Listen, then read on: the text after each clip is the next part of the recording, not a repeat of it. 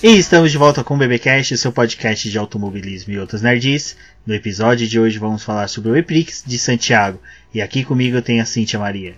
Oi Rubens, e aí todo mundo do VP. Eu ainda tô eletrizada. literalmente. Não, literalmente não, tá? Desculpa. Mas eu tô ainda muito alérgica com a corrida de, de sábado, porque que corridaça! Foi uma excelente corrida, acho que foi uma corrida que nós terminamos todos com o cabelo igual do Einstein, né? Todos espetados, soltando as faísquinhas. Mas, para completar aqui o time, nós temos o Sérgio Milani, diretamente do Rio de Janeiro. Boa noite, Sérgio. Boa noite, Rubens. Boa noite, Cíntia. Boa noite, ouvintes do BB. Responsabilidade grande falar sobre esse Epix de Santiago, porque acho que quem não viu, é, quem teve a chance de ver pela primeira vez a, a, categoria, teve um ótimo cartão de visita, e quem acompanha teve um, acho que talvez aí uma das melhores corridas da categoria até agora. Exatamente, foi uma corrida aí que, como a Débora disse lá no review do, da, da corrida, né, no texto de review, foi uma corrida que foi disputada do começo ao fim e realmente até a última volta nós tivemos disputas eletrizantes. Então, é, eu acho que foi uma excelente corrida aí para quem está começando a acompanhar a categoria e dar também aquele aperitivo para poder continuar até o final da temporada e seguir nas temporadas seguintes. Mas, antes de prosseguirmos aqui com o BBcast, vamos agradecer nossos apoiadores, aqueles que auxiliam o Boletim do Paddock pelo, por meio do financiamento coletivo e contínuo do Após.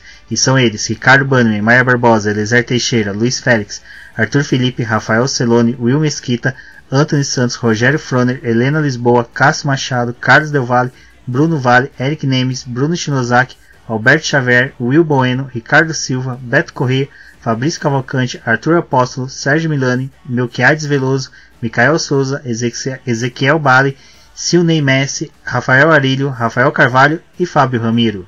Fábio Ramiro, ó, que está lá do outro lado do Atlântico, muito obrigado aí o Fabioca por ter vindo, que também é do Auto Radio Podcast, um dos maiores mentes que eu conheço de conhecedor aí da, da WEC, então muito obrigado, acabou se tornando apoiador aí na última semana. E aos demais ouvintes, quem quiser aí saber um pouco mais do, sobre a nossa campanha do Após, tem o link no post e qualquer coisa também pode chamar eu, a Débora, os demais podcasters, a Cintia, o Sérgio, para poder papear sobre que é interessante, ajuda bastante aí a, o Boletim do Paddock por meio desse financiamento a seguir com jornalismo independente na cobertura do automobilismo nacional e internacional.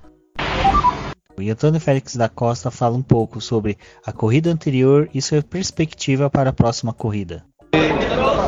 Saímos da corrida de Riad, da Arábia Saudita, muito confiantes, apesar de termos marcado só 3 pontos, que não é, não é, claramente não, é, não era o objetivo, em duas corridas só 3 pontos, mas saímos confiantes, porque o carro tem um potencial enorme, o carro tem um, tem um potencial enorme e depois de ter feito a volta mais rápida na corrida, ter feito a pole position depois dos grupos de qualificação, não estou preocupado com a performance do carro, por isso agora é ter, garantir que temos um fim de semana limpo, sem problemas e podemos lutar pela vitória.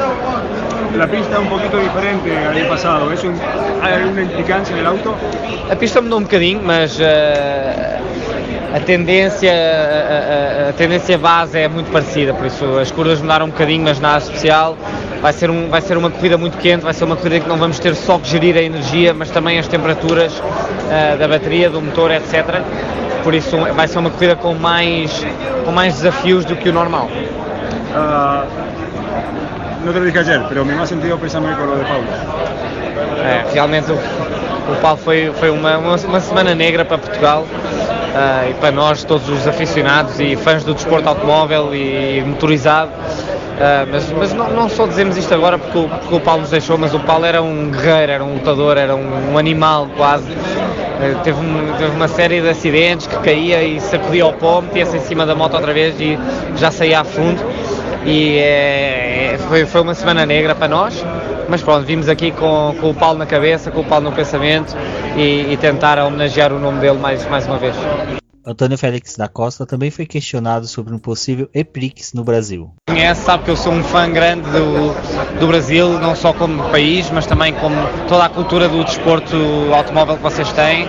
E por isso, se nós pudermos ir correr ao Brasil, para mim era, era ótimo. Eu falo a língua, vocês têm aqui alguns pilotos brasileiros também com nomes muito, muito grandes. Acho que faria, faria todo o sentido. Por isso, ao acontecer, eu sou um cara feliz, sem dúvida. E muito provavelmente estão falando do Rio de Janeiro. O que, que você acha do Rio de Janeiro? Está ótimo, dá para surfar também. Cara, não, não posso pedir mais. Bom, agora vamos, né, ao Eprix de Santiago. Eu acho que seria interessante, eu só ia perguntar antes para o Sérgio e para a Cíntia se as expectativas deles foram frustradas ou não sobre a corrida e o que, que eles assim tiveram de primeiro é, momento assim de previsão da corrida, tudo que se ficou se concretizou, se ficou pelo caminho, antes da gente adentrarmos aí na linda pauta que a Cintia traçou pra gente para o programa. Cara, eu vou te dizer uma coisa. O, assim, é, suplantou as expectativas, né? Uh, foi, eu esperava uma corrida movimentada ano, na, nos Eprix anteriores já, a gente já teve, né? bastante coisa, né? Lá em Santiago já foi, já foram corridas bem movimentadas e, e assim, o que impressionou foi assim, você teve muita troca de posição, teve muita é, coisa, mas foi tudo ali, é, é, até uma coisa que a gente fala, mas assim, foi não teve é, é deslealdade. Foi importante. Então você teve ali disputa no, no, grid todo, certo? Ah, em, em relação a, aí a previsões. Eu acertei uma, até brinquei com a própria Cintia lá no Twitter, né? Que eu falei, o que, que eu falei da Nil? Falei, olha, Nil pode aprontar alguma coisa, que tal, que, foi lá, seu Oliver Turner foi parar lá na, lá na, na Superpole. É, foi um caso de jabuti poste, né? Foi parar lá em cima, como foi parar lá em cima não se sabe, mas que chegou, chegou, né? Uh, mas foi é, é, é é, é, bem interessante, a gente que pode chegar também, que aí, aí no caso de também previsão, uma previsão se cumpriu, a outra não, né? O nosso menino passarinho, o Sam Bird aí, que era minha aposta para para vitória, até eu também coloquei lá no bolão para ser coerente, uh, se se, da, se deu mal, alguns disseram que foi levou estiringada, né? Que, é, levou estiringada, que ou caiu na armadilha, mas realmente não, não fez. E disse um, um outro ponto interessante aí que a gente tem que fazer o também tem que colocar que colocar na frente a, a, a subida do de graça de graça que largou lá atrás né foi teve que chiar, chiou lá para caramba se na no treino porque não conseguiu fazer uma volta uma volta boa é, o Roland bateu na, parou lá na frente dele, acabou se enrolando, reclamou, mas não teve o que fazer, né? E veio ali, largou de 22 segundo e veio, se, claro, se aproveitou também de punição, conseguiu chegar em sétimo com uma ótima corrida de recuperação do do, de graça também você tem que falar o, o Mitch Evans aí também fez uma boa corrida, conseguiu ali a, a apoio, conseguiu segurar bem. Você teve também a própria subida da Tequita, a Tequita também que não tinha feito um treino para essas coisas, mas conseguiu ali uh, chegar bem e, obviamente, a gente não pode deixar, né, de, a gente vai falar um pouco mais para frente,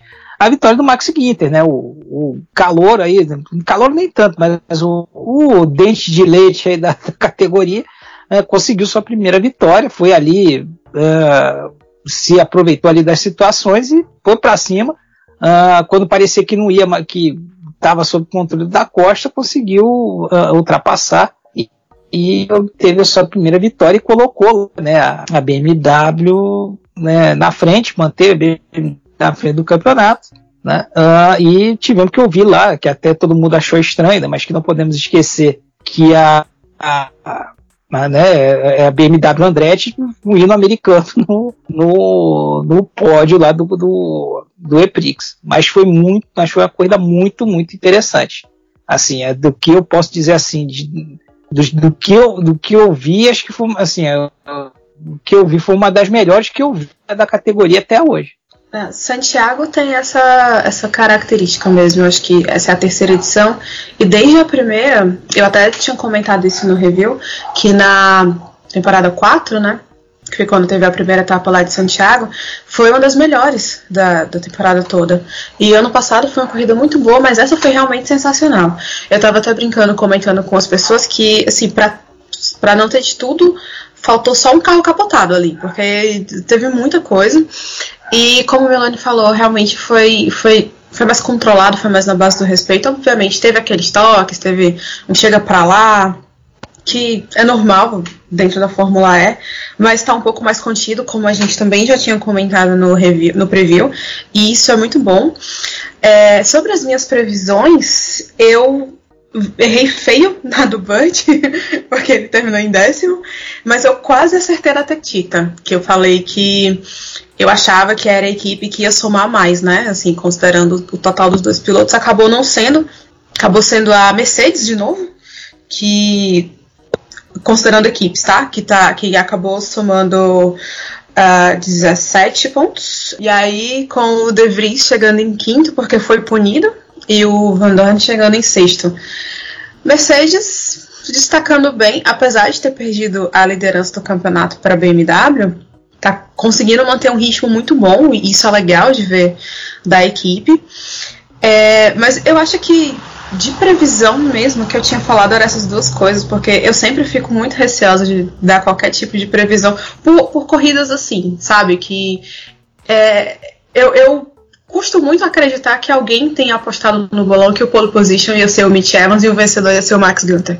Assim, sabe? Eu acho difícil, entendeu? E, e, esse isso da Fórmula E é um negócio muito massa, porque você não sabe o que esperar. Assim, você vai liga lá o aleatório e de repente vê uma corrida assim espetacular na sua frente. E Santiago, mais uma vez, de parabéns, de verdade. Bom, acho que vocês falaram tanto de apostas que eu só tenho que esclarecer uma coisa para os ouvintes, que o cabeçudo aqui marcou o horário de saída dos resultados na mesma hora que sai a gravação do BBcast. Então, a, o resultado das apostas vai sair um pouquinho depois do BBcast, então você vai poder ouvir e conferir já o resultado. Mas agora vamos a, em definitivo, né, já começar falando sobre a corrida em si. Eu acho que os treinos livres eles foram como seguem já pela manhã antes da corrida. Muitos pilotos não ousam, não tentam um, marabarismo para conseguir serem os primeiros, liderar de ponta a ponta. Então acho que seria interessante já dar um pulo para a corrida, né? Mas antes, como a Cintia falou, acho que ninguém apostaria que o Mick Evans faria essa pole. Para vocês foi uma surpresa ou vocês acreditavam mesmo que é uma possível busca aí do piloto em querer se destacar na categoria este ano? Olha, eu acho assim, desde o, o da temporada passada que a gente fala que é para ficar de olho na Jaguar. A Jaguar ela vem numa crescente, ela ainda é aquela equipe de meio meio pro, pro, pro, pro começo do grid, né? É, mas na, desde a temporada passada que eles estão conseguindo uma evolução mais evidente, né? Tanto que o Mitch Evans já tinha conseguido pole ano passado, conseguiu vitória também. E essa pole foi uh, é, é, mais um, um passinho mais firme na caminhada da equipe. E falando, mas assim, eu não esperava que seria o Mitch. Eu ainda estava pensando em uma da, das grandes, né, das, das quatro maiores mesmo. Mas o interessante da Jaguar é ver não só o Mitch Evans se destacando, mas ver a consistência, principalmente o ritmo de corrida do James Calado. Ele é um cara que ele ainda não conseguiu se achar durante os quales. Ah, nas três corridas ele largou de trás, mas ele consegue ter um ritmo de corrida muito bom e ele pontuou. Ele chegou em oitavo, ele largou de décimo oitavo e chegou em oitavo, e isso é muito bom para a equipe, né? Ter uma pessoa. É, ok, ter o piloto mais evidente, mais experiente, que querendo ou não acaba sendo o líder, tendo aquele posto de piloto número um. Mas é importante ter um, um, um, um outro piloto que seja confiável, que tenha que consiga marcar pontos, né, somar pontos para a equipe. E eu acho que o James Calado ele vem cumprindo esse papel muito bem. Então, é, reafirmo que realmente a Jaguar ela é uma equipe sim para ficar de olho. Ela é com certeza, inclusive eu acho que ela meio que tomou o lugar da Mahindra nesse caso de ser a equipe que corre por fora. Eu acho que hoje a Jaguar está muito mais próxima da BMW do que de, das outras equipes que a gente colocava ali no meio, como a Mahindra, por exemplo. É, eu, o, o, eu vou te dizer o seguinte, eu fiquei um pouco uh, surpreso, né? Mas a gente, se a gente for, é, como até você colocou bem, se a gente for olhar em, em retrospecto, você já está vendo que já, já desde a temporada passada, ali no final, houve um crescendo da Jaguar, né? E, e como a gente até já falou aqui antes, em outros, em, outros podcasts, essa dupla, da, essa dupla da, da, da Jaguar é muito interessante. O Calado, ele é um bom piloto. O grande problema dele é que, assim, por falta de grana, ele acabou indo pro, ele acabou indo turismo. mas uh, e mostrou um, um, um, um ótimo talento lá. Né? Mas ele, se você for pegar o que ele também já tinha feito em monoposto, é, é, é muito relevante. Né? É, muita gente fica assustada com a, com a Jaguar, porque não podemos esquecer, né? alguns maldosos dizem que é, para ficar de olho, porque quem dá assistência a eles é o Williams. Né? Então, dado o histórico da Williams nos últimos anos na Fórmula 1, é para se preocupar. Mas uh, eles têm crescido, tem ali. Olha é... o veneno, gente. Olha, para. Que veneno. então, é, a gente, eles têm crescido, é, agora, até por enquanto, assim, já, tinham também feito uma, uma, uma corrida ali razoável na, na, na, Arábia e vieram agora e mostrou agora como é que dizer, conseguiu andar bem ali na, na, na frente. O, o, o Mitch Evans, ele conseguiu largar na frente, conseguiu segurar por um bom tempo ali a liderança. E ali se mexendo, aí começou a entrar, né, a questão da é, gestão de bateria, o modo ataque. Então, nesse ponto, é, é, é, eles têm que trabalhar um pouco. Porque aí você nota que algumas equipes aí é, que a gente vê também tem que trabalhar um pouco essa, essa questão do ritmo. A gente viu isso acontecer com a, também com a Venturi. Que a Venturi fez bem, até fez, fez um bom treino, só que ela vai, perdendo desempenho ao longo da corrida. Né? A Jaguar ela precisa também, então, aí um pouquinho além dessa coisa, mas é, eu concordo com o que a Cintia falou, que ela vai se cacifando ali, vamos pegar aquele, aquele lugarzinho de melhor do resto, vamos colocar assim ali, que a Mahindra fazia esse, esse, esse papel. Aliás, até agora, né, é, alguém tem que avisar para a Mahindra que o campeonato começou, né? É, porque até agora tá, tá uma draga que eu vou lhe contar. ah, mas o Verlaine conseguiu chegar em quarto. Ah, largou em terceiro, é, chegou em quarto. É, mas foi daquele jeito também, né? Vamos combinar, né? é, ele, ele ficou foi bem na... apagado. Não, ele conseguiu ficar apagado é, então, durante ele... a corrida, né? Então, ele fez, tudo bem, ele fez o terceiro lugar, mas depois assim, largou ali e foi decaindo, né? Foi, foi, foi, foi, foi caindo, foi caindo, foi se aproveitando ali do, do que foi acontecendo ali na frente e teve as tiveram as punições, mas se você for pegar assim, foi, foi mais uma corrida de sobrevivência do Verlaine do que exatamente, não, ele foi ali, foi atacando, foi brigando tal, não, foi ali uma questão de, de, de é, o aproveitamento de oportunidade, porque a Marina ela veio com um papo também esse ano, ela, o Gil também deu várias entrevistas, não, esse ano a gente, esse ano é o nosso ano, né, parece o Helmut Marko todo ano, né, também, esse ano é o nosso ano, mas não, não, não desenvolveu, então, assim, aqui é um, por um lado é uma coisa chata para para a dinâmica de corrida, que é menos gente tentando disputar ali pela frente. Mas é, é, eu diria que esse terceiro lugar acabou sendo muito mais é, circunstancial do que efetivamente, enfim, diria, como diriam os antigos, é, foi resultado de treino. Né? Então, mas agora já entrando na corrida, é, uma coisa que a gente comentou até mesmo no podcast passado, no preview, nós falamos da saída da Shinkane, mas eu acho que teve algumas alterações que foram a mais na pista, né, Sérgio? Que foi a mudança ali da curva 9 da curva 10, que a, aquele zigue-zague final foi invertido, e a saída da Shinkane. Vocês acham que essas duas mudanças na pista deu uma diferença aí no ritmo da corrida, deu uma mudança também já no que podemos dizer até de estratégia de é, pilotos, uso do modo de ataque, que é uma coisa que depois mais para frente eu quero comentar, mas isso acho que vai entrar um pouco mais na parte de punições. Vocês acreditam que essas mudanças mudou também um pouco a cabeça dos pilotos ao correr na pista de, nesse novo formato? Eu acredito que foi benéfico, a gente comentou isso no preview. Mas uh, eu uh, vendo o desenrolar da corrida foi, é, foi interessante. A corrida ficou mais rápida e permitiu o pessoal atacar mais. Né? A gente notou ali, foi até uma. uma eu não, lembro agora se eu, se eu, onde eu li, né? Até peço desculpas aqui e tal, mas assim, que talvez aquela mudança justamente da primeira parte ali, talvez assim, como é, é que fazer em relação à punição? Que o pessoal é, usou zebra, é, usou ali de fora como pista tranquilamente. Na curva 2, né? Isso, na curva 2. É, ali usou direto. O pessoal meio que. O pessoal, aí a FIA, dona resolveu ali fechar o olho e, e fazer vista grossa. Mas a dinâmica mudou. Assim, a, eu achei que fez bem. o Santiago já era uma, já tinha uma pista que, que permitia né, a ultrapassagem, permitia já uma boa dinâmica de prova, isso aí acabou tornando mais rápido e melhorou uh, permitiu que o pessoal fosse mais, é, é mais agressivo. Esse, um dos, esse foi um dos objetivos da organização para mudar e eu diria que foi é, é, totalmente cumprido aí o, o essa é, essa coisa aí esse, que, eles, que, que, eles queriam cumprir, né? Com certeza, total. Ah, eu acho que foi uma das melhores decisões que eles poderiam ter tomado para essa para essa corrida, porque se você vê como foi nas duas etapas passadas, gente, você percebe que a chicane ela, ela era mínima, assim, sabe? É tanto que teve acidente, ela teve gente rodando, se não me engano, o Sam Burge acabou se batendo com alguém lá é, em 2018, né? Na temporada 4.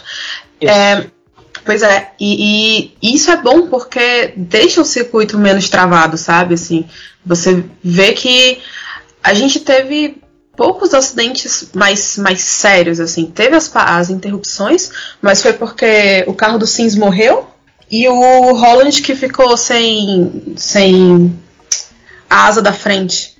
Mas foram toques leves, assim, não foi alguém que bateu e, e espalhou meio carro na pista, sabe? E, aquela chincane ela seria uma, um fator que poderia interferir mais. A gente poderia ter tido acidentes mais sérios, poderia ter mais paralisações durante a corrida. Então vamos observar se isso também não vai ser uma tendência para os próximos é, circuitos também, né? Ah, porque tem uns que são mais fechadinhos e aí, assim, de repente é uma boa que eles, que eles consigam é, retirar chicanes dos outros circuitos também, para deixar a corrida fluir melhor. É, só que tem uma, é, só que tem uma coisa, né, que a gente tem que. Aí é o famoso é, é situação de compromisso. Uh, a gente também tem que entender que algumas dessas tiradas são colocadas aí também para poder facilitar a questão da, da regeneração né, de, de energia. Então, também isso aí foi meio que um, um caso pensado. Se você for, é, for se lembrar no final da prova, todo ali, uma galera ali terminou totalmente estourada em, em relação a terminou ali justamente no último no pelinho da, no pelinho da bateria. Sim, sim. É, Inclusive, é, é, também é uma. Eu acho que o De Vries chegou com tipo 0.8 de bateria, um negócio assim. Não isso, só ele, né? Ali, uma galera ali. É, é isso. Só que já chegou menos de 1%, verdade. Exato. Então. Eu acho que aumentando também a autonomia das baterias, eu acho que eles devem reduzir o número de chicanes, mas como o Sérgio falou, essa questão da recuperação é, necessita dessas curvas de 90 graus, essas chicanes, essas meio S que eles criam, mas acho que uma coisa também que auxilia a queda das chicanes durante as próximas temporadas vai ser a questão do uso do modo de ataque, né? Porque a gente viu muitas ultrapassagens sendo realizadas ali entre a curva 7, né? E a curva 8, porque o pessoal simplesmente sabia o horário certo de utilizar o modo ataque, sabia a hora de compensar a perda que eles tinham ali naquele aquelas curvas do 6 e da 7. Então eu acho que se houvesse a chicane, o modo ataque ficaria meio anulado com o uso do da chicane, né? Você tendo a chicane, você não, o modo ataque perderia o seu rendimento. Me corrijam se estiver errado, né? Não, não. Não, não mas faz é sentido. Faz mesmo. sentido sim. É, e até para evitar, acho que mais confusão, né? Assim, é, tem, tem um, uma decisão como essa, ela acaba tendo impacto em vários aspectos da, da prova. E de repente, sei lá, é, retirando essa chicane também teria uh, diminuir as chances de ter problemas e erros e, enfim, mais confusão durante a aplicação de penalidade, durante, sei lá, modo ataque, tá valendo ou não tá valendo? Se entrar um safety car, entendeu? Então, assim, tem uma série de coisas que são preciso, que é preciso ser considerado. E assim, até exemplo mesmo lá da Arábia Saudita, né? Que teve a, a zona de ativação do modo ataque era antes do, da linha do safety car, então se tivesse safety car não podia ultrapassar, e aí todo mundo foi lá e aproveitou. Enfim, tem, uma, tem essa, todos esses fatores. Mas foi como você pontuou mesmo, Rubens, é, que tem essa, essa, esse detalhezinho aí também. Bom, acho que a gente já falou bastante assim, a gente já tá bem dentro da corrida, já conversando bastante como já falamos do Nick é, Evans que conseguiu, né, essa essa pole surpreendente, mas quais seriam os destaques assim que vocês trariam, que vocês viram na corrida? Eu vou reservar o meu por último, espero que nenhum de vocês optem por ele, mas se optarem também é bom que eu já me intrometo e estendemos a discussão sobre, mas acho que seria bacana aí a Cintia falar qual foi o principal destaque que ela viu assim na corrida, no, no que foi até mesmo depois, alguma coisa que você deu, você viu e falou assim, pô, elevou um pouco mais a corrida dessa pessoa pelo resultado que ela teve. Olha, eu gostei muito do desempenho do De Vries, é, apesar de ele ter sido punido. Mas assim, ele só ele foi punido com 5 segundos, né? Então ele caiu de terceiro para quinto. Mas eu gostei, eu tô gostando muito do desempenho dele, sabe? Pro novo, eu acho que ele tem muita chance de ser de conseguir aquele nosso prêmiozinho de melhor novato do ano. Uh, ele, é, ele é consistente, ele é um ótimo piloto. Enfim, ele acabou de ser campeão da Fórmula 2, né? Então não tem muito o que questionar isso. Mas ele tá conseguindo se adaptar muito bem ao carro, às pistas, à dinâmica da corrida. E eu acho que ele, para mim, assim, ele foi o principal destaque dessa etapa. Mas eu já falei do James Calado, então eu vou colocar ele nesse bolo também. Gostei muito da corrida do Lucas de Graça.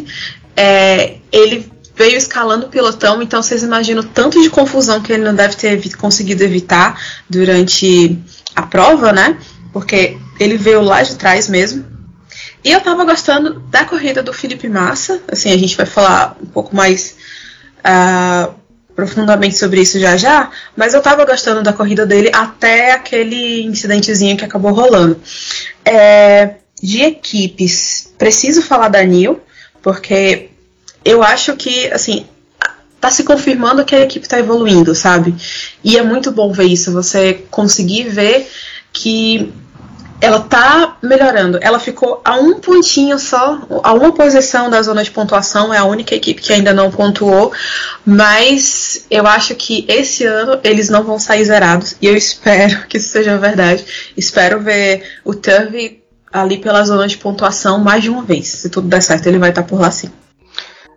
Eu, então, já tinha dado aí esse, essa, essa né, já tinha essa coisa do, do de graça, né, essa recuperação dele. Acho também o, o próprio Guinter também é um ponto interessante aí também de, de observação. O, a Mercedes, né, que a gente não pode esquecer que nessa confusão toda o líder do campeonato é Stoffel Van Dorn. A gente não, isso aí não pode deixar de passar batido né? É, é porque ele cara que, que saiu meio que rastejando da Fórmula 1, né? Por é, da, da, ter sobrevivido ao Alonso, vamos colocar assim, a McLaren e o, e o Alonso.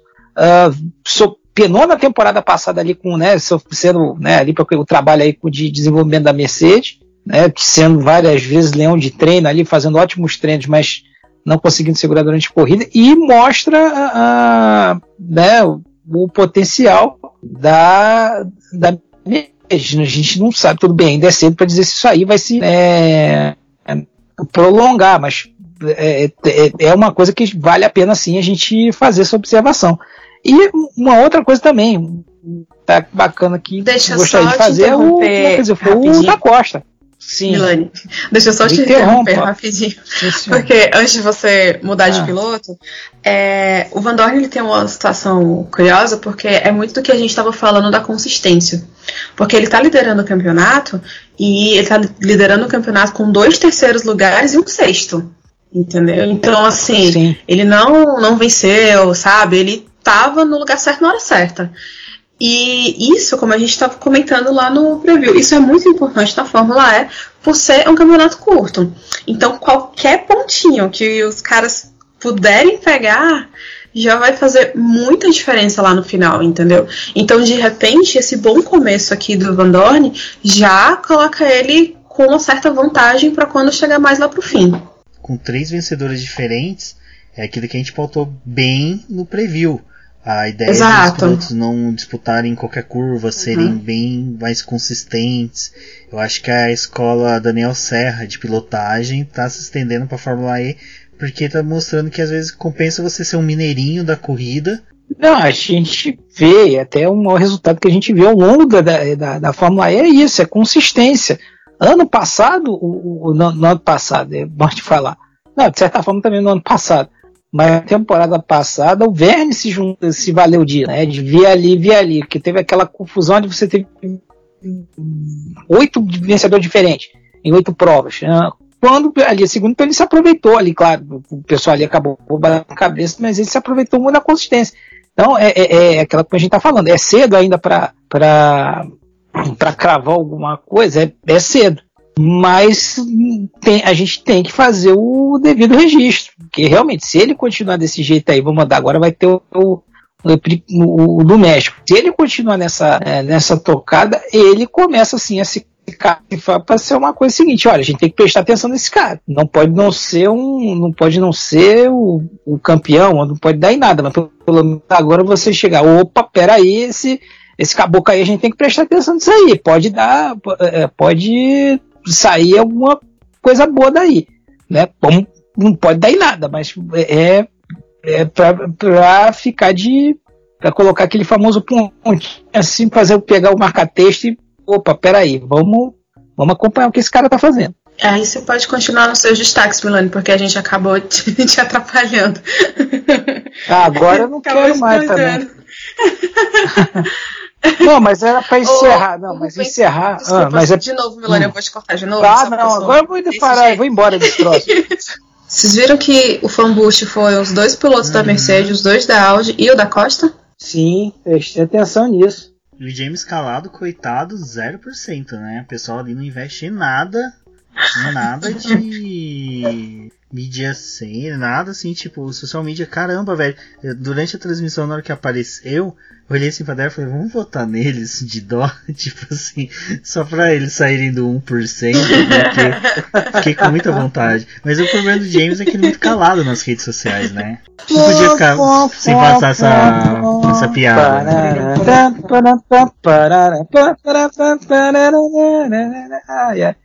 Essa foi sensacional. Vou deixar no mute. Cara, agora eu não quero falar. Agora eu não quero mais. Não, é, e, bom, para terminar essa parte de, de destaque, né, é, um, seria o da Costa. O da Costa foi ali conseguir uh, também ali fazer uma, uma certa forma escalada, até Kita fez uma escalada ali de, de pilotão, uh, mostrando, né, aquela, é, aquela mostrando o potencial. Uh, teve ali a vitória ali até a, a última volta, fez ali um, uma ótima, uma ótima ataque ali uh, no final, né? Primeiro ali conseguindo, né, o Gafur conseguiu passar o Ginter e depois uh, não né, acabou não conseguindo segurar ali por uma, uma questão técnica, ele próprio falou ali, uma, uma situação de gestão da bateria. E uma, agora para encerrar um, um, um, destaque negativo, né, que a gente não pode deixar, foi a, a Porsche, né? Porsche que foi tão bem, a gente incensou aqui, fez uma coisa belíssima, tal, torcendo tal, mas uh, o que foi bom é, na, na, nas, outras, nas outras etapas, agora foi, foi, uma, foi um afundamento agora nessa, nessa, nesse Eprix de Santiago, né? Porque tem a melhor sorte agora no México. É, essa questão da Porsche, eu acho que a gente vai ver um bocado disso, de altos e baixos. Que é normal, assim.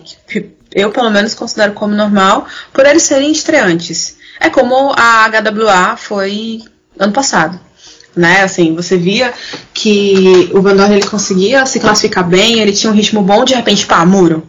De repente, pá, abandono, entendeu? Então uhum. eu acho que a gente pode esperar isso da Porsche também. É, o, o, André, o André Lotter, eu acho que ele vai uh, conseguir se destacar mais, por razões óbvias. Uh, eu ainda não sei o que esperar do Niajani, de verdade. É, eu, eu não sou uma pessoa que acompanha muito o Endurance, então, assim, tudo bem, eu sei que ele é campeão, ganhou Le Mans e tal, mas eu, eu não acompanho, não acompanhei a como é o desempenho dele durante a corrida, dessas coisas. É, então, vocês que eu não sei exatamente o que esperar. Uh, então, assim, eu tendo a acreditar que o Lotter é quem vai levar a equipe nas costas, a princípio, né? Uh, e julgando pelo desempenho dos dois nessas três primeiras etapas, talvez isso seja o que aconteça mesmo.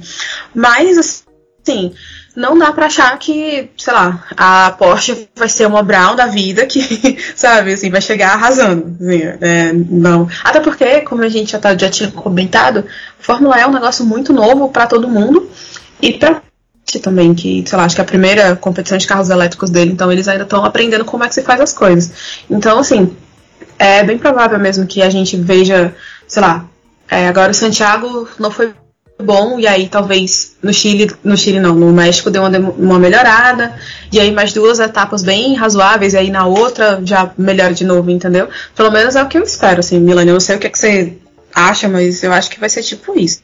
Sim, vai oscilar muito. Isso aí é, é fato. Tem ainda mais assim, tá primeira temporada, é, é, ainda mais a escolha deles de partir do zero, então vai ter muita oscilação. A Fórmula E já apresenta oscilação. Né? Apesar de. Até estava comentando, estava lembrando um comentário que eu, que eu vi hoje num desses grupos, né? Eu falando, ah, eu comecei a ver aquele negócio da Superpole e eu desisti, que acho muito bom. Uh, mas aquilo ali também ajuda a embaralhar um, um, um, um pouco. Então é mais um, um elemento de é, variação nas corridas. Então é, é, é a gente concordo que a gente vai ver muito isso aí ao longo, até, o, até o fim da temporada. Né? E acho que talvez o objetivo da Porsche mesmo agora seja assim, tá bom. Vamos ver o que, que a gente vai trabalhar, vai aí, né? Claro que em competição a coisa acaba acelerando o desenvolvimento, mas a gente vai se achar, mas talvez o objetivo deles agora não seja realmente uh, uh, chegar lá na frente. Se chegar, ótimo, mas uh, é uma coisa talvez para a próxima temporada. Não, e para mim é tristeza, né? Eu que tava acompanhando, vendo assim, Porsche, na hora que eu vi que o, o André Lotter foi pros boxes, eu já comecei a pensar que já era uma, da, uma daquelas corridas que seriam para esquecer e foi. E nessa toada de corrida para esquecer, eu acho que é interessante a gente falar um pouquinho do incidente do Felipe Massa, porque o Sérgio Milani viu a minha revolta no Twitter falando que, olha, aquilo ali é um clássico acidente de kart onde que o amiguinho quer usar o borrachão para fazer uma curva, para fazer uma ultrapassagem. O que, que foi aquilo que é, o Mortara quis fazer, eu Milani? Me explica, eu acho que você deve ter entendido mais do que eu. Não, eu entendi sim, mas se você notar ali, é, já na, no ano passado, na, né, na, temporada passada, é, aquele cotovelo ali de Santiago é aquela, é, é, permite a, típica passagem de indoor. Ou seja, você vai, dá aquele totó, dá o totó, o amiguinho da frente sai, você joga de lado e usa para fazer a curva. não, não tem borrachão, mas o pessoal utiliza. É, é, é, é o famoso, não é ilegal, mas é imoral.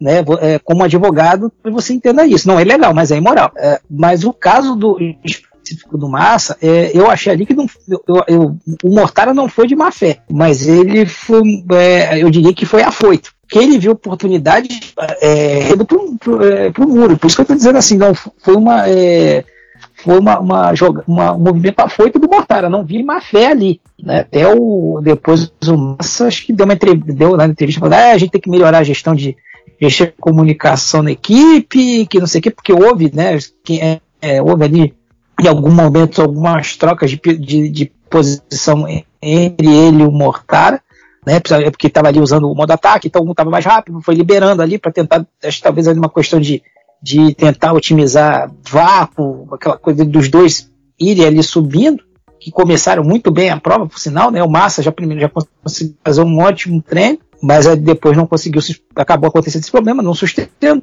Mas eu diria que ali nesse caso específico, foi, um, foi uma jogada afoita do, do Mortara. Como a gente também pode citar o próprio caso do Bird. O Bird foi rodado ali também naquele cotovelo. Justamente uma, uma coisa muito próxima. Então, uh, ali a gente pode dizer sim, piloto de indoor ali naquele, naquele cotovelo ia se achar tranquilamente. Acho que o que a Cintia pode concordar com a gente, o que ficou mais, é, acho que revoltante, assim, vou pôr revoltante porque a gente é brasileiro, torce pro massa e bem na, na competição. Mas é que o fato do Mortara ter feito uma dividida de curva com o companheiro de equipe, né? Que é uma coisa que ninguém espera que ocorra. Você dividir uma curva daquela forma com o companheiro de equipe, ainda colocando ele numa situação que ele venha perder é, posições. Lógico, nossa, 100%, concordo total. Ah, e assim, eu sei que essa coisa de ordem de equipe e essa gestão dos dois pilotos na pista, isso sempre é um assunto polêmico, mas vendo essa corrida, é, eu, eu, eu acho que eu consigo. Hoje eu consigo formar melhor minha opinião sobre isso, sabe?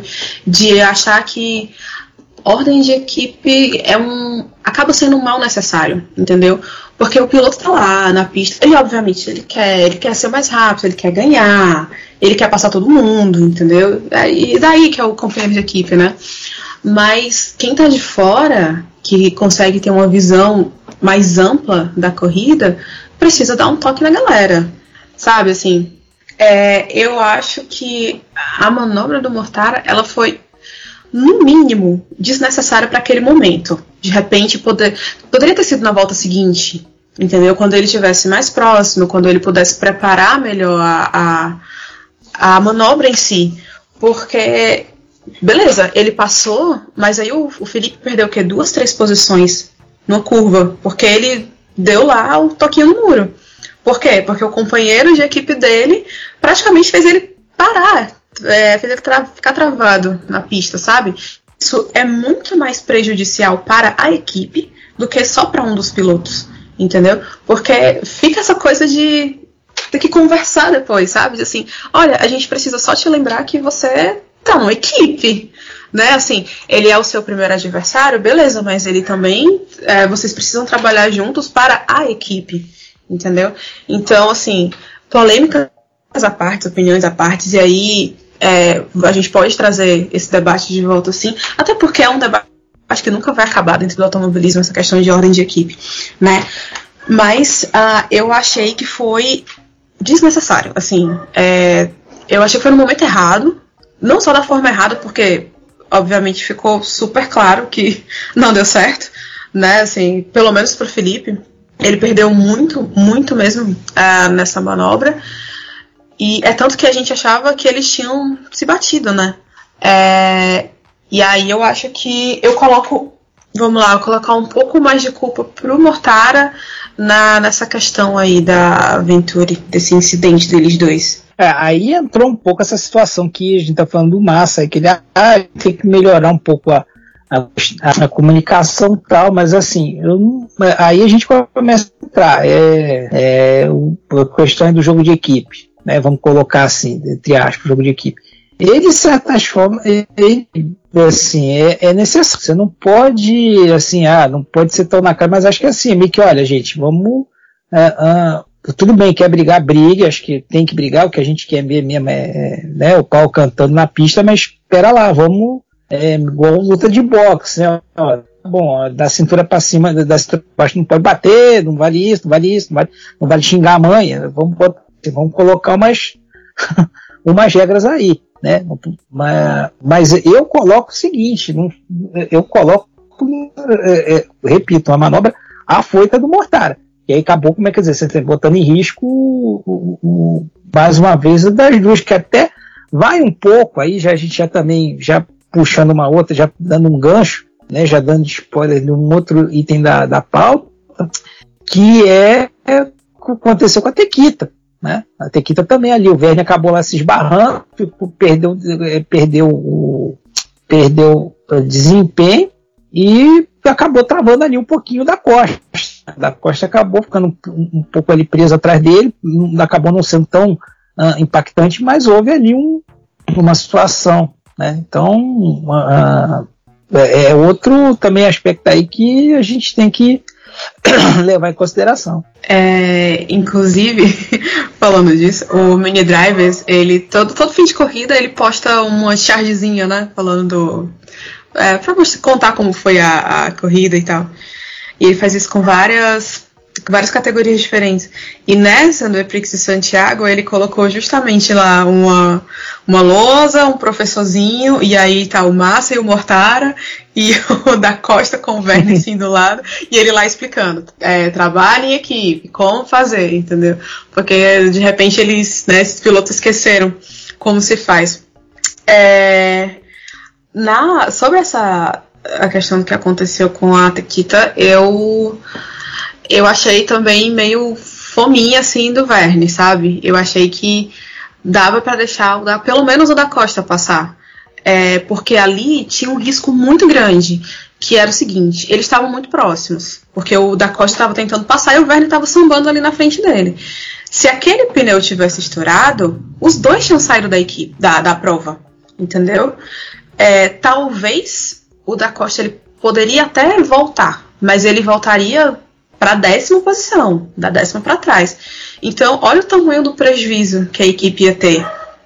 É por isso que eu falo que tem a equipe, o diretor, sei lá, o team principal ou o engenheiro um desses um dos, dos, dos, engenheiros principais, né, dos pilotos, é, eles precisam ter esse feeling, sabe, e, e agir rápido para dizer, olha, calma, maneira, ou então sai da frente depois a gente conversa, porque por mais que a gente sempre torça para o piloto, por mais, assim, o campeonato do piloto acaba sendo mais festejado, né, o título dele e tal, no final das contas, é a equipe que importa. É o resultado da equipe que traz dinheiro, é o resultado da, da equipe que vai trazer patrocinador, entendeu? É o resultado da equipe que vai contar para o time, porque é o time todo tá trabalhando para isso. E aí, se você tem um piloto que ele acaba arriscando mais do que o necessário, chega uma hora que alguém precisa chegar pro cara e dizer, olha, peraí, não é assim, a gente precisa ir mais devagar,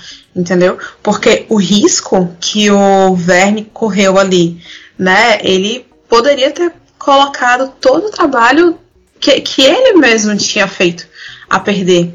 Entendeu? Porque como o Milani falou antes, os dois vieram numa. Eles vieram escalando o pelotão também. Eles largaram 11 e 12 e estavam lá na frente já, assim, disputando pódio. Entendeu? É, aliás, décimo décimo primeiro, desculpa. Então, assim, todo esse esforço que eles dois fizeram poderia ter sido, sei lá, assim, simplesmente jogado fora. Por conta disso, dessa questão de ser mais fominha, mais egoísta, ter essa coisa de, ah, eu, eu, sou eu que tenho que vencer, entendeu? E aí, é, ainda não sabemos o resultado das conversas, até o fechamento dessa edição do podcast, a gente não viu nenhuma notícia ainda, mas vamos ver se a equipe, ou enfim, se eles dois vão comentar alguma coisa. É, eu acredito que os comentários, até mesmo o posicionamento de equipe, só venha próximo ao México, porque, como vocês falaram, é, mexe muito com o direcionamento das equipes, né? Principalmente nesse começo de campeonato, você abrir, é, já escancarar, eu acho que o que o Felipe fez é, é certo, mas só que não certo para os jornalistas. Você começa a criar uma sensação de que há uma instabilidade na equipe.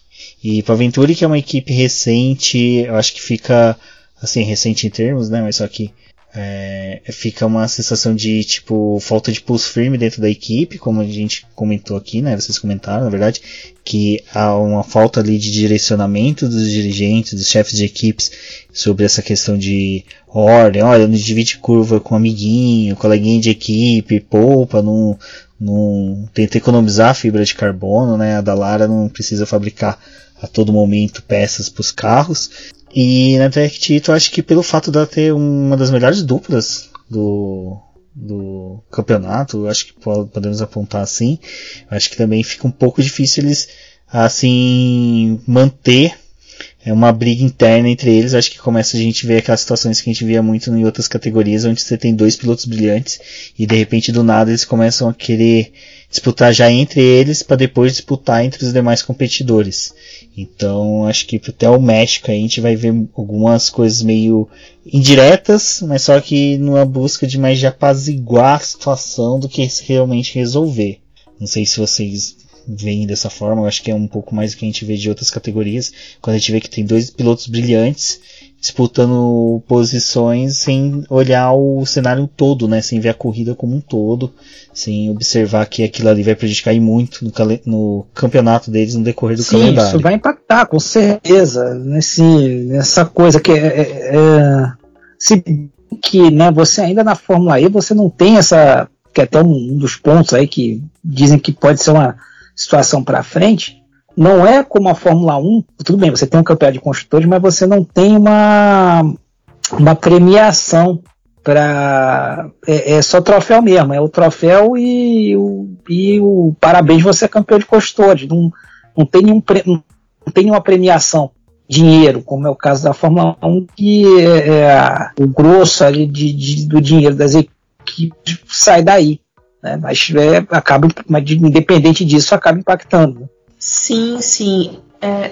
Oh, desculpa, só para só para concluir essa parte da Tectita, é porque teve a parte 2 também, né? Que depois que o da Costa conseguiu passar pelo Verne, que o Verne acabou abandonando a corrida, o da Costa ele ainda teve um, um, um desentendimento, assim, sei lá, um, um, problema de comunicação no final da corrida por conta do que a, a, bateria estava vendo que a corrida. Ele disse que enquanto ele estava indo, é, ele estava chegando lá no, no Guinter, o pessoal estava dizendo, olha, pode ir, tá tudo certo, pode ir, tá tudo de para acabar a prova, disseram, olha, tira o pé, porque senão não vai chegar. Entendeu? E, e, eu li em algum lugar, não lembro exatamente onde, mas era tipo assim, passou uma moto aqui, foi mal. é, eu vi em algum lugar que era tipo assim, as baterias ela, elas conseguem suportar uma temperatura de 72,5 graus. E aí a dele chegou a 72,3, sabe assim, foi um negócio muito no limite mesmo.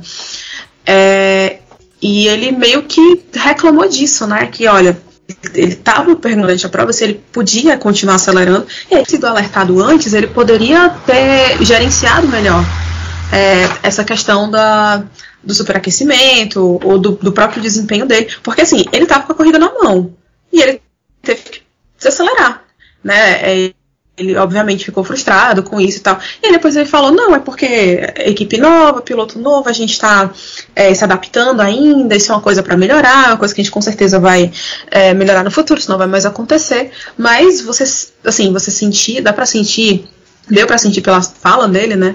Que ele tinha, ele ficou muito uh, frustrado e chateado com essa situação, porque, é, enfim, a, a equipe não colaborou, né? Assim, vendo pelo lado dele, porque ele estava perguntando para saber se ele podia. Porque se a equipe já tivesse dito, né, olha, é, melhor não, aí ele já teria maneirado mais só administrado o segundo lugar do que quase vencer e acabar perdendo no final, enfim, né? Sim, isso aí, é, como ele, no final ele, ele então eles tentaram dar ali uma, uma apaziguada, mas ficou aquele climão, né?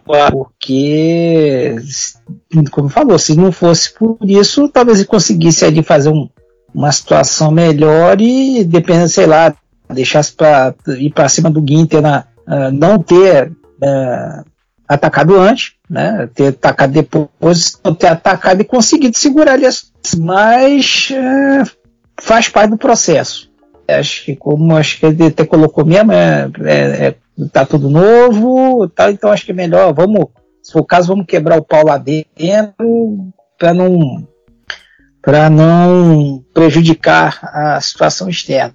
Né? E é, é, é, uma coisa também que é bacana da gente levar em relação da, da Tequita, né, é, se for o caso, é mais o a, é, é, né, mais material para alimentar a, a, observação geral. Afinal, o povo gosta de ver o circo pegar fogo. O pessoal gosta de fogo no parque. Então, quanto mais treta, a, a, galera agradece. É, e quem agradeceu essa treta aí na Tectita, né, foi o Maximilian Gunther, que conseguiu a vitória. Vocês Acreditam que foi muito mais pelo desempenho dele ou foi um pouquinho aí de sorte somado com o fato do Antônio Félix da Costa ter que tirar o pé? Eu vejo um pouco ali de desempenho do piloto que conseguiu na corrida sim fazer um aquela coisa, né? Tipo ser perseverante buscar um resultado melhor. Eu acho que ele conseguiu ali chegar à vitória um pouco por mérito dele, sabendo aproveitar esses interveios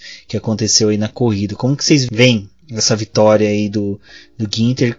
Foi um algo bom até mesmo para a categoria, que manteve aí três pilotos diferentes ganhando, né, já as três primeiras etapas. A gente pode ter um review do temporada passada ou simplesmente foi só um acaso do que aconteceu de todos esses fatores que a gente comentou aqui de safety car, treta da Tectita, pilotos se encontrando. O que, que vocês acham assim? Qual foi a visão de vocês na vitória do Ginter? Eu acho que foi de tudo um pouco, mas assim, ele teve a competência, ele conseguiu ali é, ficar ali na frente, né, se classificou bem, uh, conseguiu ali ir toreando ali na, é, na frente, é, foi preciso quando apareceu a chance de, de ir para cima do, do Ivas, e foi ali.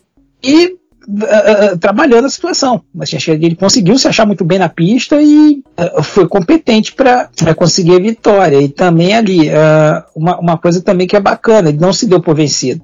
Ele poderia simplesmente ali estar tá, ali foi ultrapassado muito bem e não, não tentar mais nada, mas é, acho que viu ali a situação, né, como a gente comentou, da Cor, tá ali uh, tendo que tirar o pé, né, tendo que sofrer, ele foi para cima e, e, acreditou até o final. Então esse que foi bacana, acho que foi um, foi um pouco de tudo isso aí, foi, foi sorte, obviamente, mas se não fosse por sorte ele não teria uh, conseguido, né, uh, vencer, mas teve competência, acho que foi um, uma competência, foi um conjunto de coisas, mas é, é, mereceu vencer. Acho que a, a vitória do, do Eprix foi, ficou em, em, em, ótimas mãos. A BMW foi ali bem consistente uh, com, com ele, né? E até mesmo ali antes de fazer alguma bobagem ali, o, de fazer bobagem, o Sims ali também estava vindo numa, numa toada interessante ali para tentar subir o pilotão ali, mas se enrolou. Então, foi eu diria que foi merecida essa vitória dele. Eu achei merecidíssima, de verdade. É, eu acho que dá pra a gente pegar muito aquela história do. É, sorte é o que acontece quando você está preparado, quando a oportunidade surge, sabe? E eu acho que o Ginter ele fez muito disso. É, ele conseguiu manter um ótimo ritmo de corrida. Você percebe que em nenhum momento ele caiu de posição, mesmo na hora de pegar a mão do ataque. É, conseguiu brigar bem, sem se envolver em acidentes, né? Fez uma ultrapassagem fantástica em cima do Mitch Evans, é, que realmente valeu a posição que ele conquistou. E no final, ele também estava com um pequeno problema lá com a bateria e soube se aproveitar. Assim, ele soube ser o oportunista do bom sentido, sabe? O cara que, que vê a oportunidade e vai lá e faz, entendeu? E assim, considerando que ele só tem 22 anos e é o piloto mais jovem do grid, eu acho que ele agiu como um grande campeão, de verdade. Assim, ele foi, teve maturidade, teve boa leitura de corrida e conseguiu uma vitória assim com respeito, muito sólida. E eu acho que a gente tem que validar sim, é, porque você tem que tudo bem, assim, você se dedica, você, sei lá, você tem seu talento e tudo, mas em alguns momentos você vai é, acabar se deparando com um conjunto de fatores, entendeu? Então você tem que aproveitar quando, sei lá, tem um alinhamento de planetas acontecendo, entendeu? E o alinhamento de planetas do Gunter chegou, então não sei se ele vai ter outros daqui pro fim da temporada, e enfim. Mas se ele é, continuar aproveitando as próximas como foi essa, ele vai se dar muito bem. Porque acho que foi muito do tipo, tem que respeitar essa vitória. Eu achei é, bem. Uh, eu achei como postura de, de piloto experiente mesmo, sabe? De verdade. Antônio Félix da Costa comenta a respeito da corrida em Santiago e fala um pouquinho dos problemas que enfrentou com a equipe. Ah, cara, essa aí fica aqui, está aqui atravessada, não é? Porque foi tudo uma questão de comunicação, porque facilmente era nossa Uh, mas os caras estavam falando no rádio que não, não, você está tranquilo, temperaturas tudo ok, e aí com duas voltas falam, ok, tira o pé já, não vamos chegar ao fim, e com duas voltas para reagir é complicado, por isso havia, eh, podíamos ter começado a reagir com 10 voltas para o final, quase que manter o mesmo, o mesmo pace, a mesma velocidade, tinha apanhado o carro na mesma e não tinha sido um problema, por isso só uma falha de comunicação, uma falha de ler os números, Uh, mas pronto, uma equipa nova, uma, uma, engenheiros novos, tudo novo, então estamos a aprender uns aos outros e acho que estas coisas é normal acontecerem. Mas pelo, pelo seu pace você poderia já ter entrado nos, nos grupo, no grupo dos três primeiros bem antes, né? É, por que, que você não entrou antes? ah, tive uns caras que me tornaram a corrida, a corrida difícil, não estavam a querer deixar eu andar para a frente, mesmo com o carro estragado, não é? O carro com danos, então tornou a minha vida complicada, mas correu tudo bem no final. Tá tudo tranquilo depois da corrida? Ainda não falámos. Depois eu te ligo e digo. Lucas de Graça comenta resultado satisfatório em Santiago. É, sem dúvida, foi uma corrida excelente. Eu estou muito, muito satisfeito. Talvez uma das minhas melhores corridas na Fórmula E. É, pelo fato que eu larguei praticamente em último, tive que ultrapassar 15 carros é, e terminei é, lá na sétima colocação, fazendo seis pontos, que é um excelente resultado. Continua em quinto no campeonato, então a gente está na briga. E isso que você precisa fazer na Fórmula E, quando tiver dias ruins na classificação, continuar marcando os pontos. Agora é o México. Agora o México, tentar fazer uma boa classificação e vencer a prova. Como sempre, você tem boas recordações de lá, né? Sem dúvida, de, de quatro corridas eu ganhei três e fui desclassificado em uma. É, então esperamos que a gente consiga, se a gente repetir a coisa do ano passado, tá bom. Felipe Massa comenta resultado difícil em Santiago. Hoje era uma corrida onde as coisas era, estavam acontecendo da maneira correta. Infelizmente eu não tive uma boa largada, perdi duas posições. Independente disso, o ritmo era bom do carro de, de qualquer maneira. É, conseguimos ter um bom ritmo e aí acabou acontecendo um problema de equipes, onde é, dentro da nossa equipe, onde eu perdi duas posições e muito é, espaço na corrida por causa disso, que não pode mais acontecer isso, pensando no melhor para a equipe. E depois acabaram me jogando para fora é, numa ultrapassagem que o Lucas estava tentando passar o, o Habit, o Habit não freou e bateu no meu carro e me tirou da corrida. Me tirou da corrida não, mas rodei e perdi tantas posições, então isso me deixa frustrado porque hoje era uma corrida para ter acabado entre os cinco com uma tranquilidade grande. Ya, ya pasa, pasan estos días ya pensando en México y a ver qué puede suceder. En México también puede pasar todo. Sim, essa é a Fórmula E. Tudo pode acontecer, a gente tem que pensar em fazer o melhor e, e deixar para trás as, as, duas corridas que a gente teve em Riad aqui que não tivemos o resultado que deveria e ir para a próxima. Ei, é, mudando aqui sutilmente de assunto, um negócio que eu esqueci de botar na pauta foi a Driver's Eye, cara, que é um negócio assim fantástico e a gente ainda não falou sobre isso. Bom, já pode começar então. é assim, é... Vocês acharam legal, vai? Não, eu, eu achei, eu achei, achei, de verdade. Vocês não gostaram, assim? Não, eu... foi, sens foi sensacional aquilo ali, eu achei legal. Não tem como dizer que Ufa. Obrigada. Não, eu gostei, eu achei legal. Eu fiquei assim durante a transmissão inteirinha tentando entender aonde a bendita câmera ia. Até que a Bel, no perfil oficial dela do Insta, publicou a foto dos capacetes dos pilotos, né? Com a câmera. Mas assim, eu fico. Não, Você eu não, não tinha tinha visto. E eu fiquei com medo de procurar, que eu falei ah. pra ela, eu falei, mano, se eu ver que é tipo um, a câmera fica meio que como um cordãozinho no meio do olho dos pilotos, eu vou ficar com muita raiva, cara. Então eu quero ser surpreendido. E na hora que eu ali do lado do capacete, bonitinho, eu achei É uma ideia sensacional. Eu falei, pô, É. ninguém vai ser sem, vai, vamos pô, transmissões com esse tipo de coisa, a gente tem há 30 anos, ninguém em 30 anos pensou nisso, poxa. Mas ficou muito bom, achei sensacional, ainda principalmente na hora do acidente do Massa, mostrando Sim. ele olhando no. buscando assim o sentido Uhum. pra voltar na pista. Depois teve um certo momento que ele até. Os comentários falaram, olha, ele tá procurando olhar no volante pra fazer as regulagens, olhar a temperatura. Pô, achei sensacional. Você vê que tipo, o retrovisor, você só tem uma frestinha de nada que é entre o pneu e a carenagem que o piloto vê. Então o retrovisor não mostra tudo que tá acontecendo atrás. É, eu achei sensacional nesse. Sim, essa, você acaba. Ali, acho que foi até agora, acho que é, junto com a, com a Indy, que a Indy também tinha uma, uma, uma, uma visão, uma visão aí, nas, acho que na temporada, no ano retrasado, eles vieram com uma visão como essa, com, com o Rei Hall, eu acho. É uma câmera meio unicórnio, né? Que ficava aquele chifrinho no meio do capacete. Isso. É, exato. Então, mas é, eu achei muito bacana que você realmente você se, se sentiu no ali na visão do piloto. E aí você tem uma coisa que eu achei interessante, né? Eu não sei qual é a visão de vocês em relação a isso, é que é aquela situação assim, tudo bem, o ralo, não, o, o halo não, não, não, não, você pensa que o halo atrapalha, não atrapalha tanto. Né? Uma das coisas que até quando vê, ah, o halo vai aproveitar muito, os pilotos dizendo, ah, não, depois você acostuma, você nem, você nem, nem percebe realmente ali por aquela visão, você nota que não teve, que, que, não, que não, não- aparentemente não impacta tanto. né? Não, não, porque a linha do, dessa parte do, do halo que fica entre os olhos, ela é muito fininha, né? Ela é muito estreitinha. O que ele acaba pegando mais é aquela parte de cima. Então, teoricamente, sei lá, impede o piloto de ver o céu direito, entendeu? Assim, Uhum. o que ele tem que precisa ver, ele tá vendo.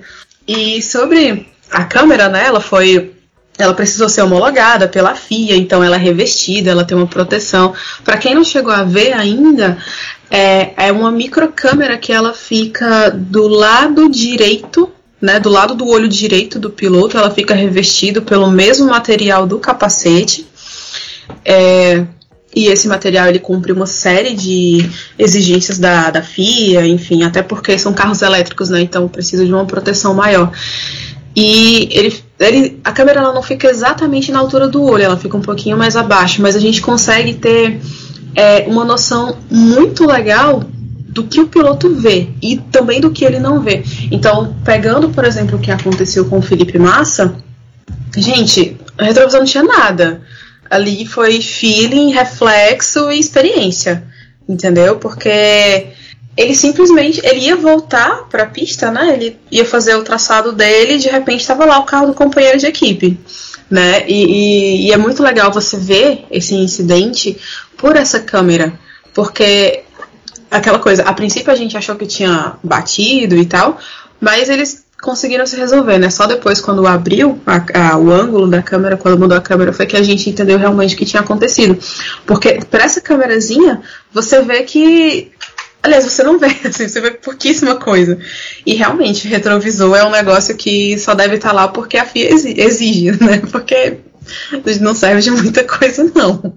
Não, ainda mais o carro da Fórmula E que tem toda aquela carenagem, atrás a asa é bem baixa, então você tem pouca visão. Achei assim, é muita coragem do piloto sentar naquele carro com aquele pouquinho de espelho que tem ali de útil, mas é, como a gente comentou, acho que essa sacada dessa câmera foi sensacional, deu uma dinâmica muito maior para a corrida. Eu acho que seria interessante aí a Fórmula E, quem sabe, né, disponibilizar todo o vídeo da onboard do, do Felipe. Acho que seria bem legal a gente ter bem mais dela, ou já que corrida aí do, da, do Epix, né? Do México tem mais aí de 20 dias, pouco mais de 20 dias para ocorrer. Não coloquem mais dessas filmagens aí pra gente, acho que vai ser bem interessante. E acho que uma coisa que foi interessante aí que a gente pode falar é, foi das punições, né, Cíntia? Mas eu acho que aqui teve algumas punições que me chamou a atenção.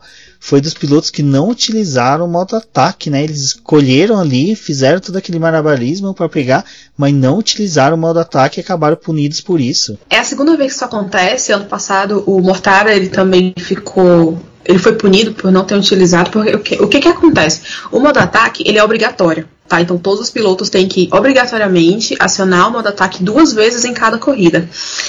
E o modo ataque ele é ativado através de um sensor. Aquela zona de ativação tem lá um sensorzinho que o carro passa lá por cima e é acrescida a energia extra, né, para aquele carro. É, se o piloto não passa exatamente por onde ele tem que passar ali na zona de ativação, não tem modo ataque, entendeu? Então, assim, a princípio, é, a gente tem aquela primeira reação de mas como assim ele não pegou o modo ataque, se ele sabe que tem que pegar? Pode ser que ele não tenha conseguido, porque a gente já viu também em outras corridas, o próprio Lucas de Graça passou por isso, sei lá, duas, três vezes seguidas numa prova só, que ele não conseguia passar direito pela zona de ativação. Então, às vezes acontece, né? E aí fica aquela coisa, falha da equipe, falha do engenheiro, falha do pessoal da estratégia que não tá vendo isso acontecer ou tá vendo e, sei lá, acaba, é, não sei, deixando passar e vamos fazer depois, ou o próprio piloto está muito envolvido em muita ação na pista e é arriscado, é, sei lá, porque para passar na zona de ativação você tem que sair do traçado, né? Então, de repente, naquele momento é muito mais arriscado ele é, sair do traçado do que ficar lá disputando a posição. Então, assim, é uma série de coisas que a gente precisa considerar. Mas no final das contas, isso acaba sendo meio bizarro, assim, né? Porque tem que fazer, assim, não tem para onde correr.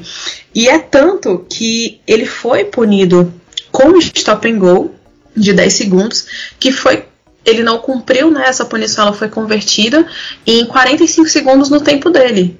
Entendeu? Então, assim, ele terminou em 16 é, no fim das contas, né? Ele tinha conseguido ficar mais lá para cima, mostrando que a, a realmente tá conseguindo evoluir, porque o Turvey estava mais lá para cima e acabou caindo no final. Mas o McInroy, ele terminou em 16 porque ele teve 45 segundos a mais no tempo dele. Né? Então, eu não lembro exatamente que posição ele chegou na pista, mas ele estava mais lá para cima.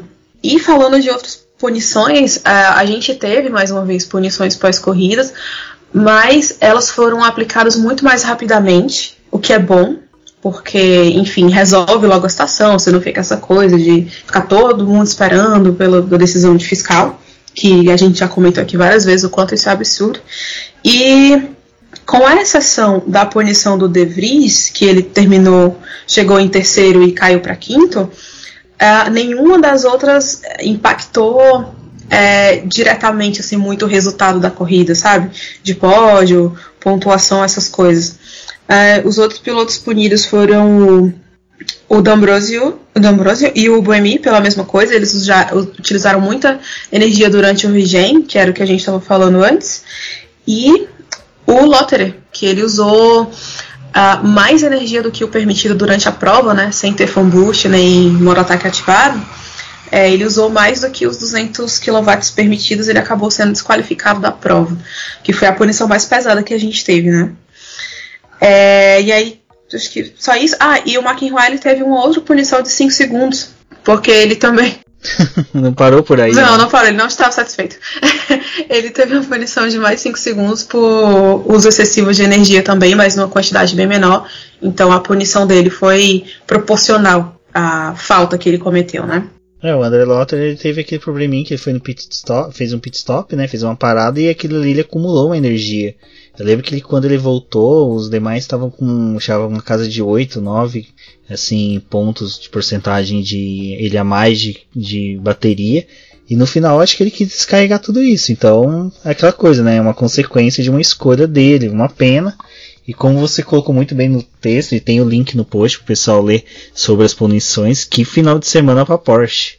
Que, assim, realmente achei isso aí é complicado, essa parte de punição, mas como a Cintia falou, uh, pelo menos foi um pouco mais acho que um pouco, foi mais é, o que né, facilita aí, tira um pouco aquela pecha da, da, Fórmula, da Fórmula E, né, que você brincava, ó, fica espera até quarta-feira para ver se o resultado confirma. Mas é, é, agora até volto o, essa situação do, do modo ataque. É, eu não concordo com essa situação de, ser obrigatório. Ele tem que ser um elemento de. tem que ser um elemento estratégico de corrida, tudo, tudo beleza. Mas você não pode obrigar a usar. Quem sabe o cara pode chegar lá conseguir fazer uma coisa que ele não que ele abra mão, ele só usa um só. Então, pessoalmente não. Assim, eu achei essa essa, essa decisão aí de, de obrigar meio contrassenso.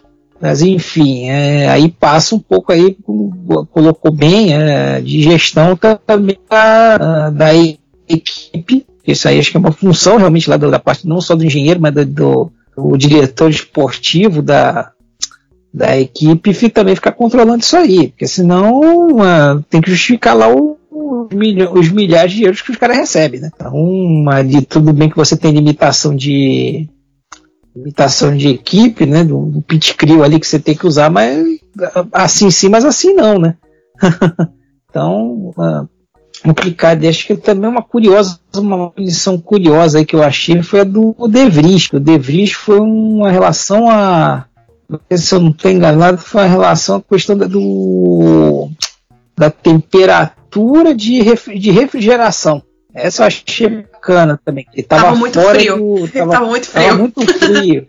eu achei curiosíssimo isso. Ele saiu do, do cockpit chupando sorvete, né? Tipo, todo mundo morrendo de calor isso. e o menino saindo assim é. de boaça. É com, é, com casa, é, casaquinho ainda, com casaquinho. Mas eu achei curiosíssimo isso. Mas você vai pegar que, assim, você acha curioso, mas você vendo pela análise tudo né? Você vai pegar bem uma própria né, fazendo a Fórmula 1 lá que ela estabelece para combustível ter uma limitação, não pode passar de 10, centi 10 graus a temperatura interna para externa, então assim você analisa da Terra acha muito zelo, mas é, é impacto, mas é, é, não deixa de ser curioso. Não, é uma coisa assim, se você parar para pensar, né, ele chegou com a bateria assim, uma temperatura baixa, ele teve um desempenho muito bom. Sim. Então é aquela punição que eu acho que é muito mais uma punição é, preventiva, porque provavelmente eles devem ter visto assim que a equipe que chegar numa condição dessa no final da corrida uhum. é uma equipe que descobriu um gatilho ali para poder ter uma refrigeração melhor. da bateria. E, e o é preocupante que isso vem da Mercedes, né? É algo que a gente discute da Fórmula E desde o começo, que é uma das estratégias da, de corrida é o gerenciamento não só da energia, mas também da temperatura da bateria, né?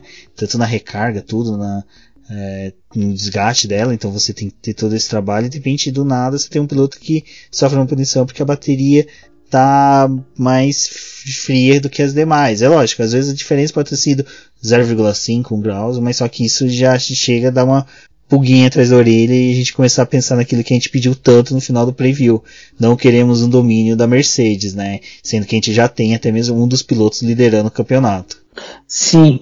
É. Aí a gente, a gente começa a pensar exatamente isso aí. Foi algum pulo do gato aí que eles acharam ou foi, né? Começa a, a, a, um monte de coisa em relação a isso. Não, exato, exato. E estava falando de domínio, né, não só o Van Dorn né, liderando o campeonato de pilotos, mas a Mercedes agora está em segundo lugar no campeonato, está ali só quatro pontos atrás da BMW, que agora é a líder, né?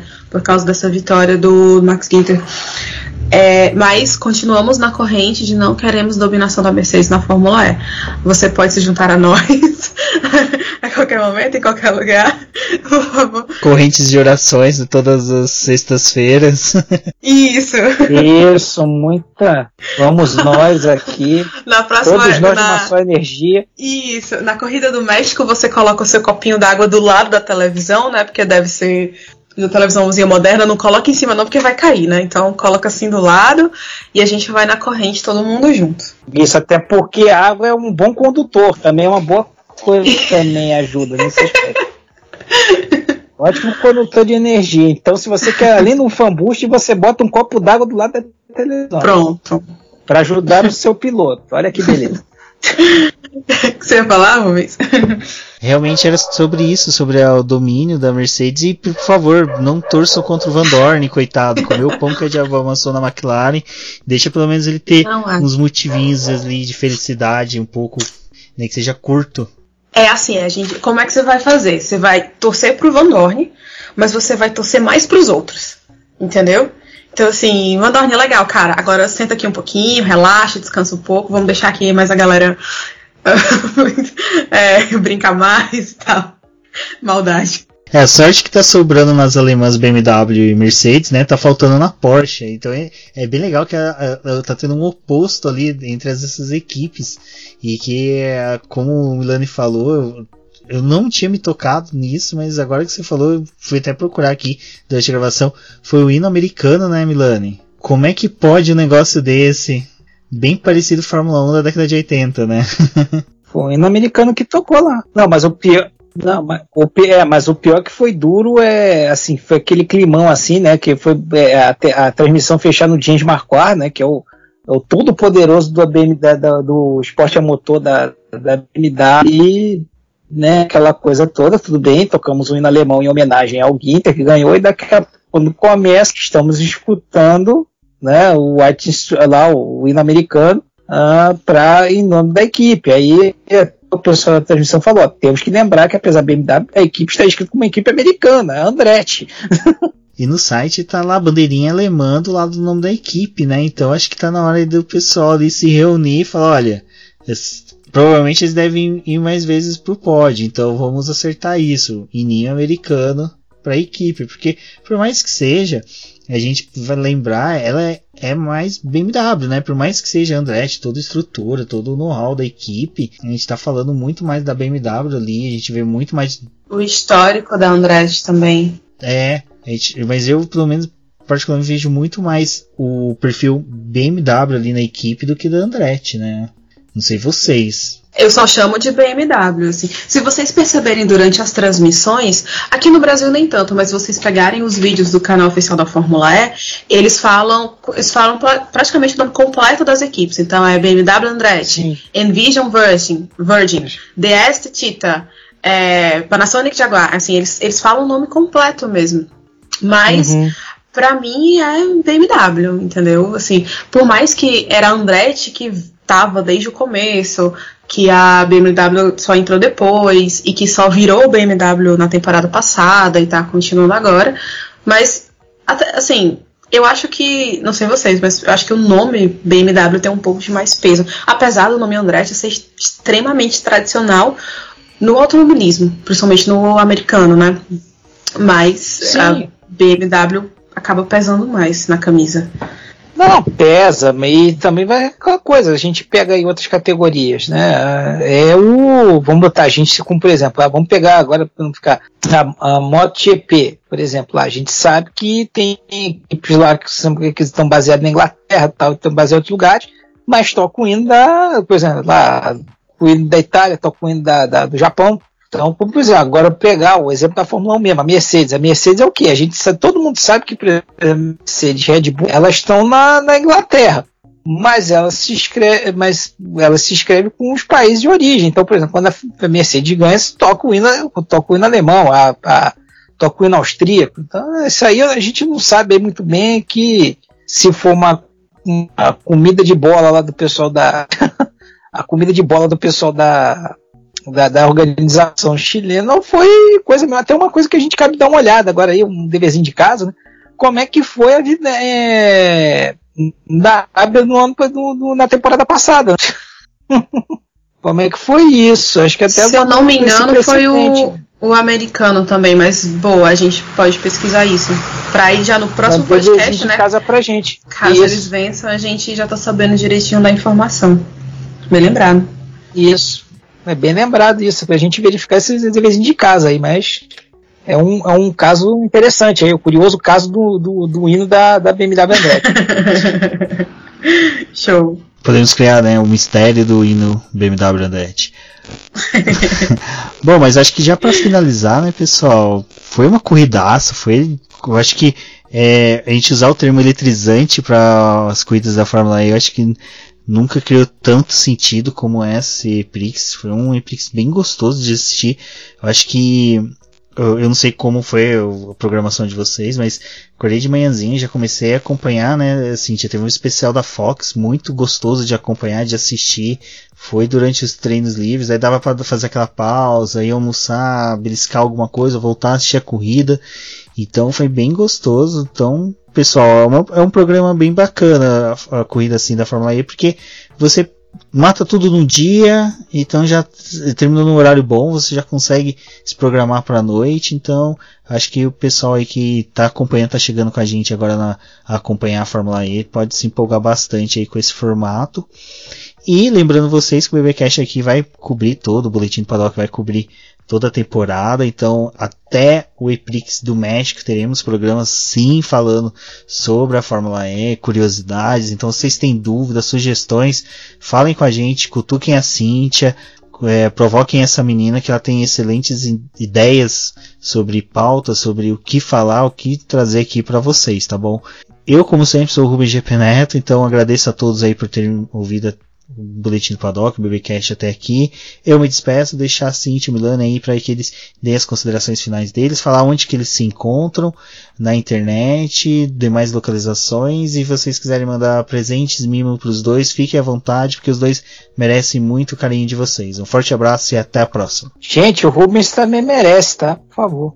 Fala aí, Cintia, por gentileza, não, pode, um rapaz pode, educado. Pode eu, não, não podia, pode. eu não podia deixar, eu não podia deixar essa rúbrica Tadinho, pra não parecer que a gente é egoísta, só coisa pra gente. Não, o Rubens não. também merece, gente. Aliás, assim, fica a dica também. Manda um, ele agora comprou, ele tá com. Ele tá com um filhote agora, tá? O filhote é um Gol BX, tá? É um golzinho, não, não, não BX não, mas é um golzinho lá 82 que ele tá agora tratando muito bem. Então, por favor, também, não precisa ser um mimo para o Rubens, mas pode ser um lá para o, o Rafael, que é o carrinho dele.